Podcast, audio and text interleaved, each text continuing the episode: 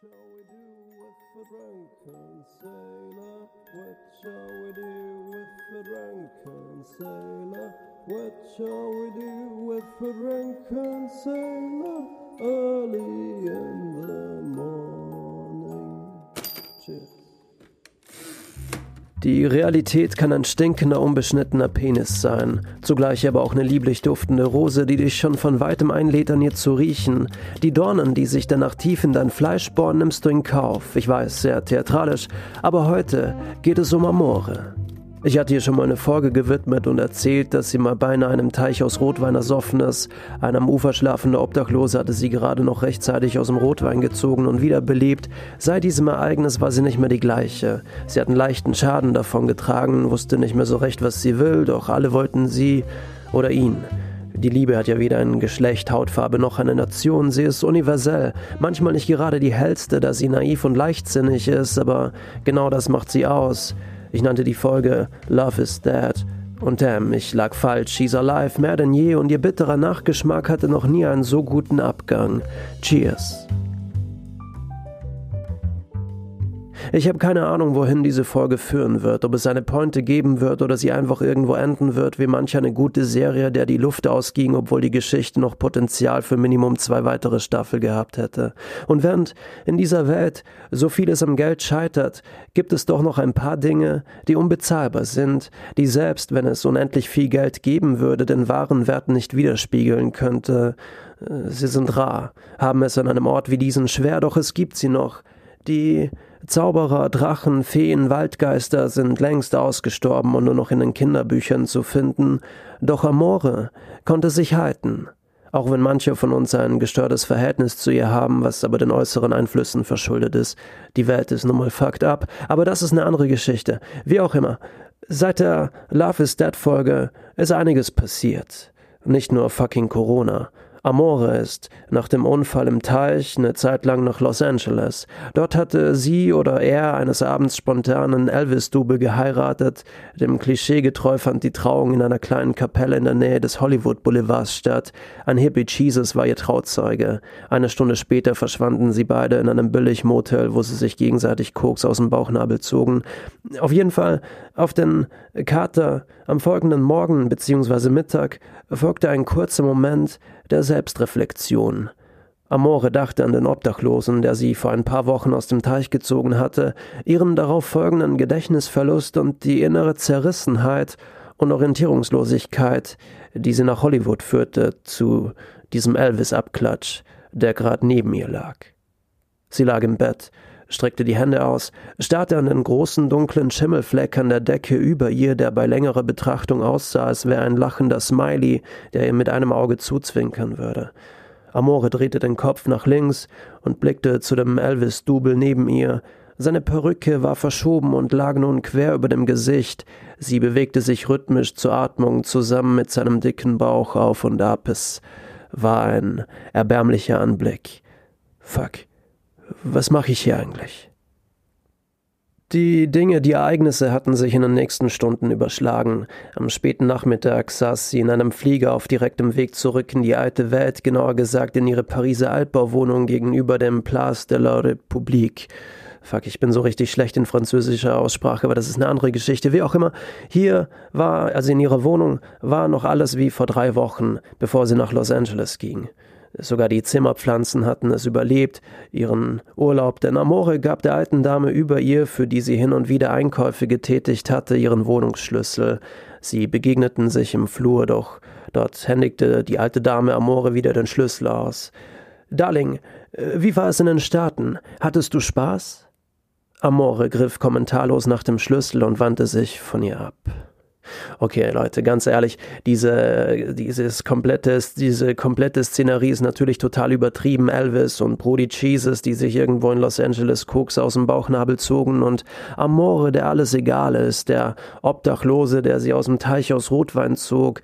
In Wahrheit, das könnt ihr euch denken, war es natürlich ganz anders und diese Story nur eine verbildlichte Metapher, die sich Amore selbst zusammenreimte. In echt stand sie ebenfalls wie in der Geschichte, also in der Metapher, vor der Wohnungstür. Es war kurz vor Mittag. Die alte Dame im Flur hatte ihr nicht den Schlüssel gegeben, sondern lediglich nach ihrem Gesundheitsgemütszustand bzw. Gesundheitszustand gefragt, denn Amore sah scheiße aus. Eine durchzechte Nacht, billige Drinks und eine fremde, viel zu weiche Matratze hinterließen ihre Spuren. Amore war sich nicht mal mehr sicher, ob er oder sie gestern Sex hatte. Fastfood macht nun mal nicht satt, und sie war definitiv hungrig. Ihre Pariser Abbauwohnung war eigentlich eine WG in Wedding, nähe Osloer Straße. Sie bezog dort ein 14 Quadratmeter großes Zimmer, für das sie 490 Euro im Monat zahlte. Erdgeschoss, direkt neben dem Fußgängerweg. Sie hatte zwar einen Heizkörper in ihrem Zimmer, doch das Einzige, was warm war, war ihre Miete. Die Wände waren hellhörig, Pflanzen verdorren und das Wasser verkalkt. Amore stand noch immer vor der Tür ihrer Wohnung und kämpfte damit, den Schlüssel ins Loch zu stecken.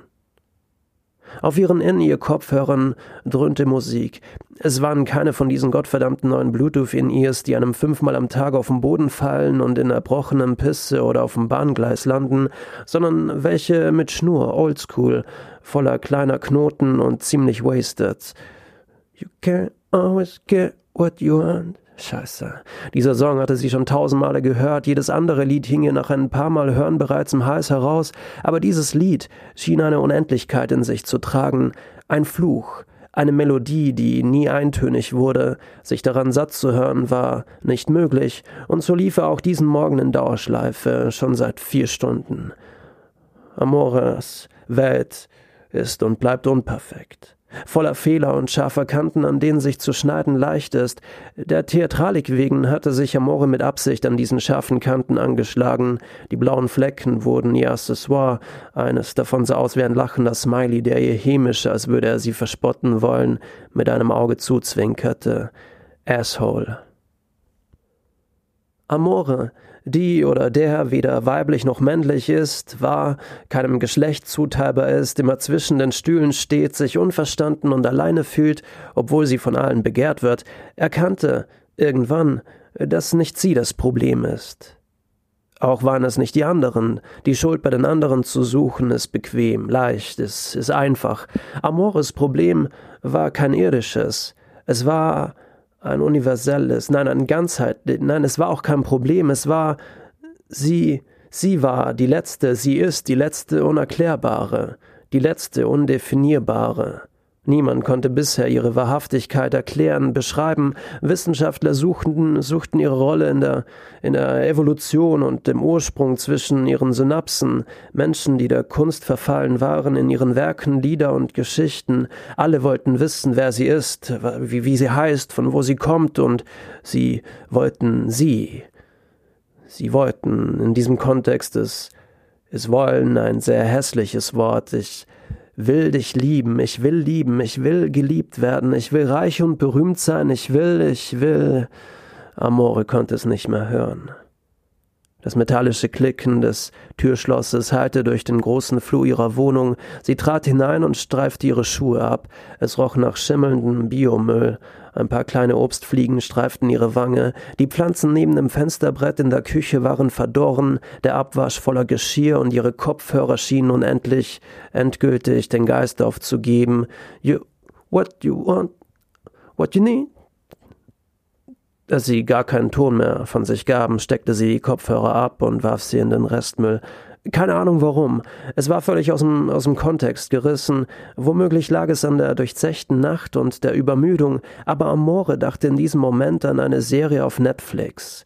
Sie begann gut, wie manch eine Romanze, aber nach vier Folgen ging der Dramaturgie die Luft aus und die Protagonisten drehten sich orientierungslos im Kreis. Man hatte den Eindruck, als hätten die Macher dieser Serie plötzlich vergessen, um was es ihnen eigentlich ging. Amore starrte auf den Boden. Der Biomüllsack in der Küche hatte ein Loch. Am Boden hatte sich einiges an Flüssigkeit gesammelt. Es war eine dunkle Suppe. Es sah aus äh, wie ein grinsender Smiley, der ihr hämisch, als wollte er sie verspotten, zuzwinkerte.